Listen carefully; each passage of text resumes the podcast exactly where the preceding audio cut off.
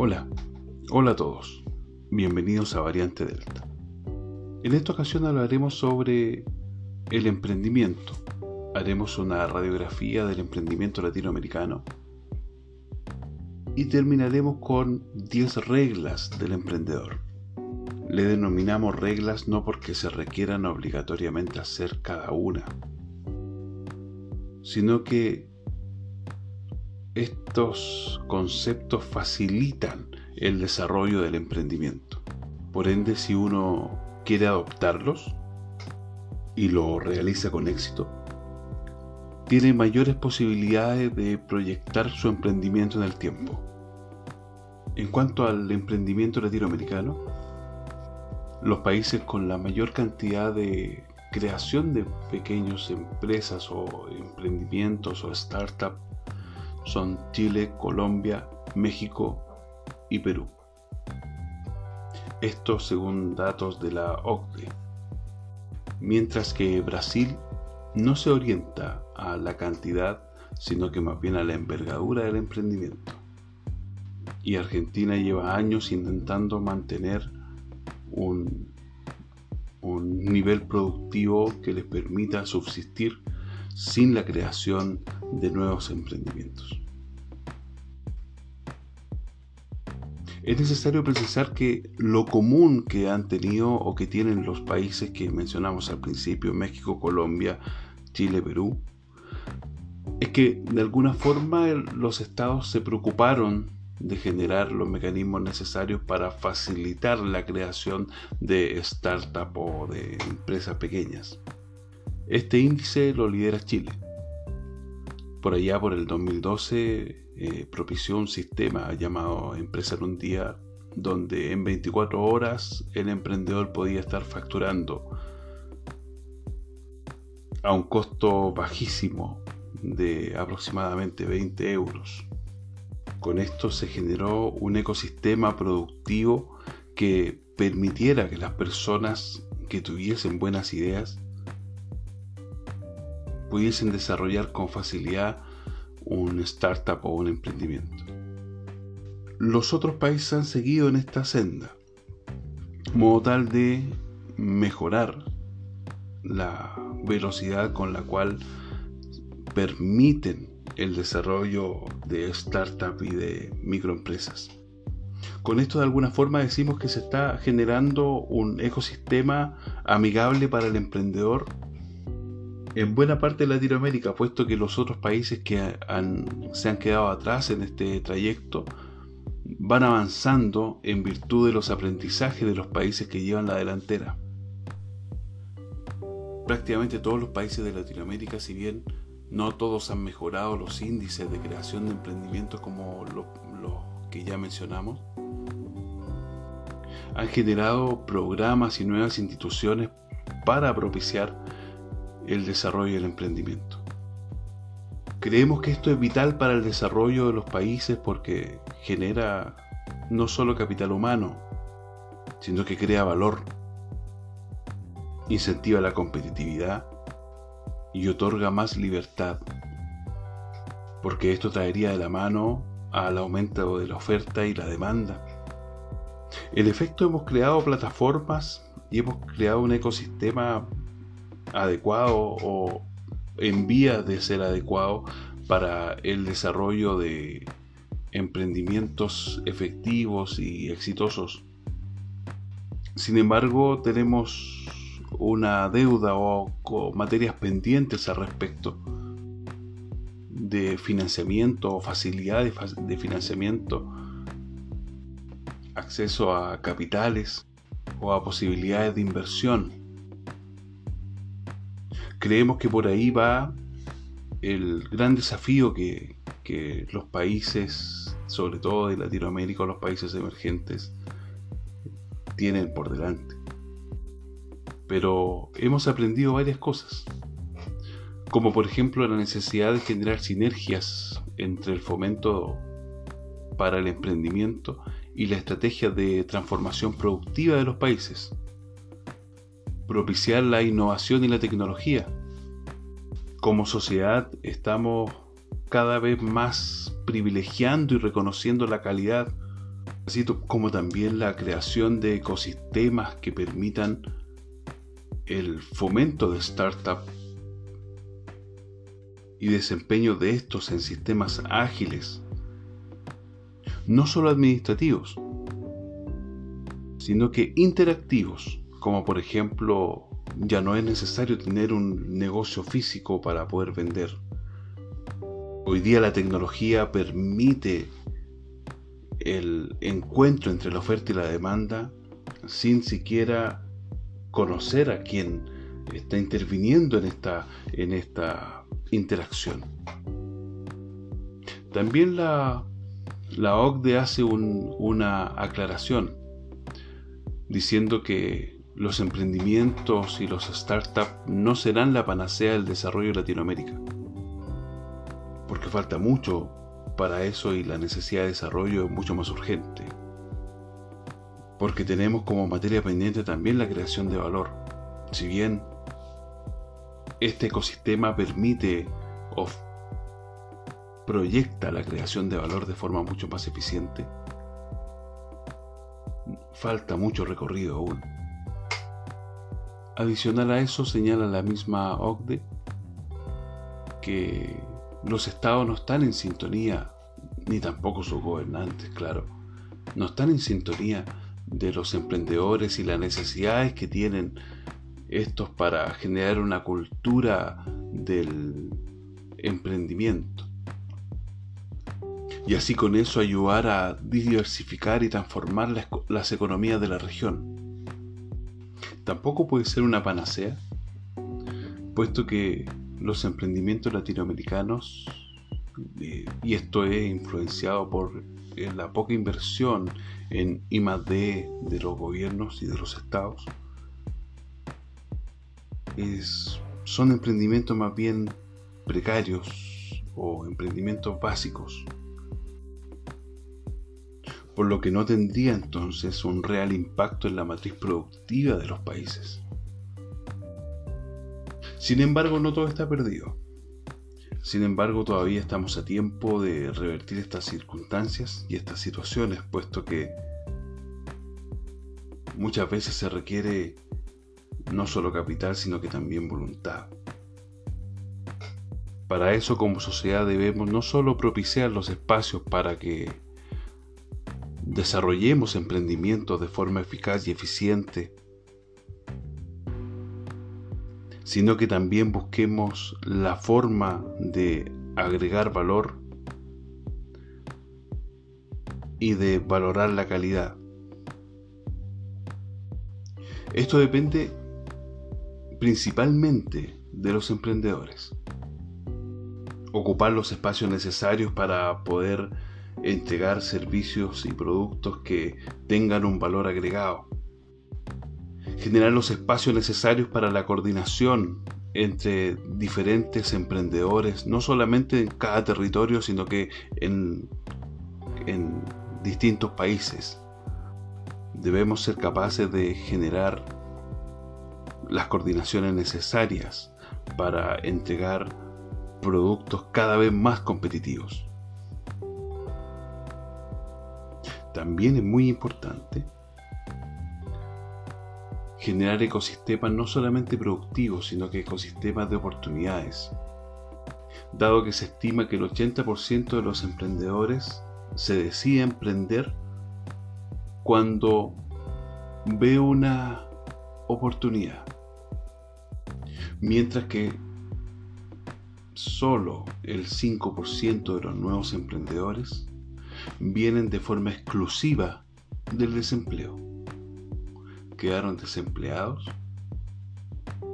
y se enfocaron en un emprendimiento. El resto, el resto, si bien puede estar relacionado al desempleo, pero es porque visualizaron una oportunidad. La mayoría de los emprendimientos son masculinos. Eso es una tarea pendiente. Al menos los emprendimientos formales. Sin embargo, el 30% de las emprendedoras fracasan. el 70% de las emprendedoras tienen éxito, mientras que el 60% de los emprendedores varones fracasan y el 40% tienen éxito. Aquí no, no buscamos hacer una, una diferencia entre quienes tienen más capacidad para hacer o emprender, sino que puede ser una mirada de cómo se deben hacer las cosas, buscando siempre la coordinación y el complemento entre, entre más de dos personas. De hecho, la gran mayoría de los emprendimientos latinoamericanos suelen estar formados por dos o más personas. Sin duda, tal y como lo hemos mencionado en otros episodios, el, el enfoque que debe tener cualquier emprendimiento no es a la satisfacción propia de las necesidades, sino que más bien es hacia la satisfacción de las necesidades ajenas. Por lo que el valor que se le debe agregar al producto o al servicio no solo se relaciona con las capacidades propias de quien produce este, este elemento de satisfacción, sino que el valor tiene que ver con la percepción de quien se va a ver beneficiado de este producto o servicio, que en palabras simples se le llama cliente o usuario. Sin embargo, en esta ocasión hablaremos sobre las 10 claves de un emprendedor o las 10 máximas de un emprendedor. No desde la perspectiva del cliente o del usuario, sino que más bien desde la perspectiva del propio productor o proveedor de este bien y servicio. La primera, confiar. Creer que es posible. Esto no es solamente una frase cliché o una frase rosa dado que no se relaciona solamente con, con el empuje que uno le pueda colocar, sino que más bien con apostar por la idea. Porque si el productor de este bien o servicio cree en su producto, no dudará en dedicarse a eso. No dudará en desarrollar cada vez mejor el producto o servicio en el cual él ha creído. Segundo, orientar el esfuerzo hacia un objetivo. Con esto decimos que todas las acciones que se realizan en virtud de este emprendimiento deben estar orientadas a la respuesta de la razón de ser o del objetivo principal que nunca es la rentabilidad financiera, sino que la satisfacción de necesidades ajenas y el impacto en la mayor cantidad de personas. El tercero, saber adaptarse a los cambios. Los emprendedores deben ser lo más flexible que puedan, siempre en un marco normativo o un marco valórico modo tal que los clientes lo identifiquen en un espacio determinado, tanto del quehacer como en, ciertos desempeños. Porque adaptarse a los cambios no necesariamente significa modificar la esencia, sino que se relaciona más con la eliminación de los obstáculos y que cuando las cosas cambien, en vez de verlo desde una perspectiva negativa, se debe buscar la oportunidad de este cambio. El cuarto punto es estar disponible a aprender. No es solo tener la capacidad de aprendizaje, sino que también que toda la organización y sobre todo el emprendedor eh, tenga la disponibilidad de aprender. El quinto punto es ser ambicioso. No en el mal sentido, no ser arrogante ni engreído, ni menos codicioso.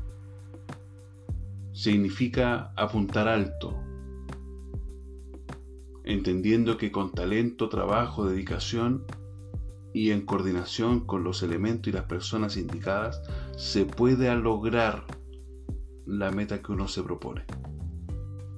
El sexto punto, mantener una permanente autoevaluación. No solo en los momentos difíciles, sino que también en los momentos fáciles. Observar cuáles son las limitaciones, cuáles son las fortalezas, de la manera lo más objetiva posible. El séptimo punto, tener la capacidad de salir y mirar desde fuera. Porque muchas veces estar inmersos en este ir y venir de procesos, al final uno se mantiene en un status quo o en un estado de confort que impide observar nuevas oportunidades o nuevas posibilidades de cambio y de mejora. El octavo, la capacidad de asumir riesgos. Esto es una capacidad que se va educando, que se va creando, por lo tanto a, primeros emprendimientos es menor el riesgo y luego cada vez que uno va avanzando con el paso del tiempo las personas van tolerando de mejor manera los riesgos que necesitan para desempeñar la actividad. El noveno, mantener un excelente nivel de comunicación. La comunicación organizacional es vital para el desarrollo de las organizaciones y de un producto o servicio que mantenga sobre todo el valor, porque debo transmitir el valor que se le debe inyectar a esta producción. Y el último, y no menos importante, ser experto. Capacitarse lo más posible en el desarrollo de la actividad o de las actividades. Si no nos volvemos expertos, nunca vamos a conseguir el valor y de alguna forma no lograremos diferenciar nuestro producto, nuestro servicio, nuestras actividades de quien debiésemos diferenciarnos, como por ejemplo de un competidor directo. Debemos tener claro que emprender es una forma de vida. Debemos tener claro que emprender es una adecuación de la cultura de las personas.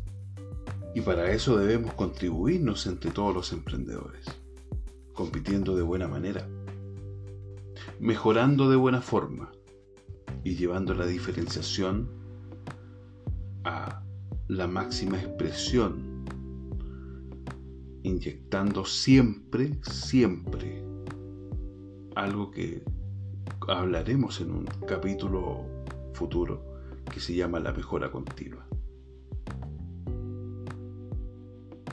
www.variantedelta.cl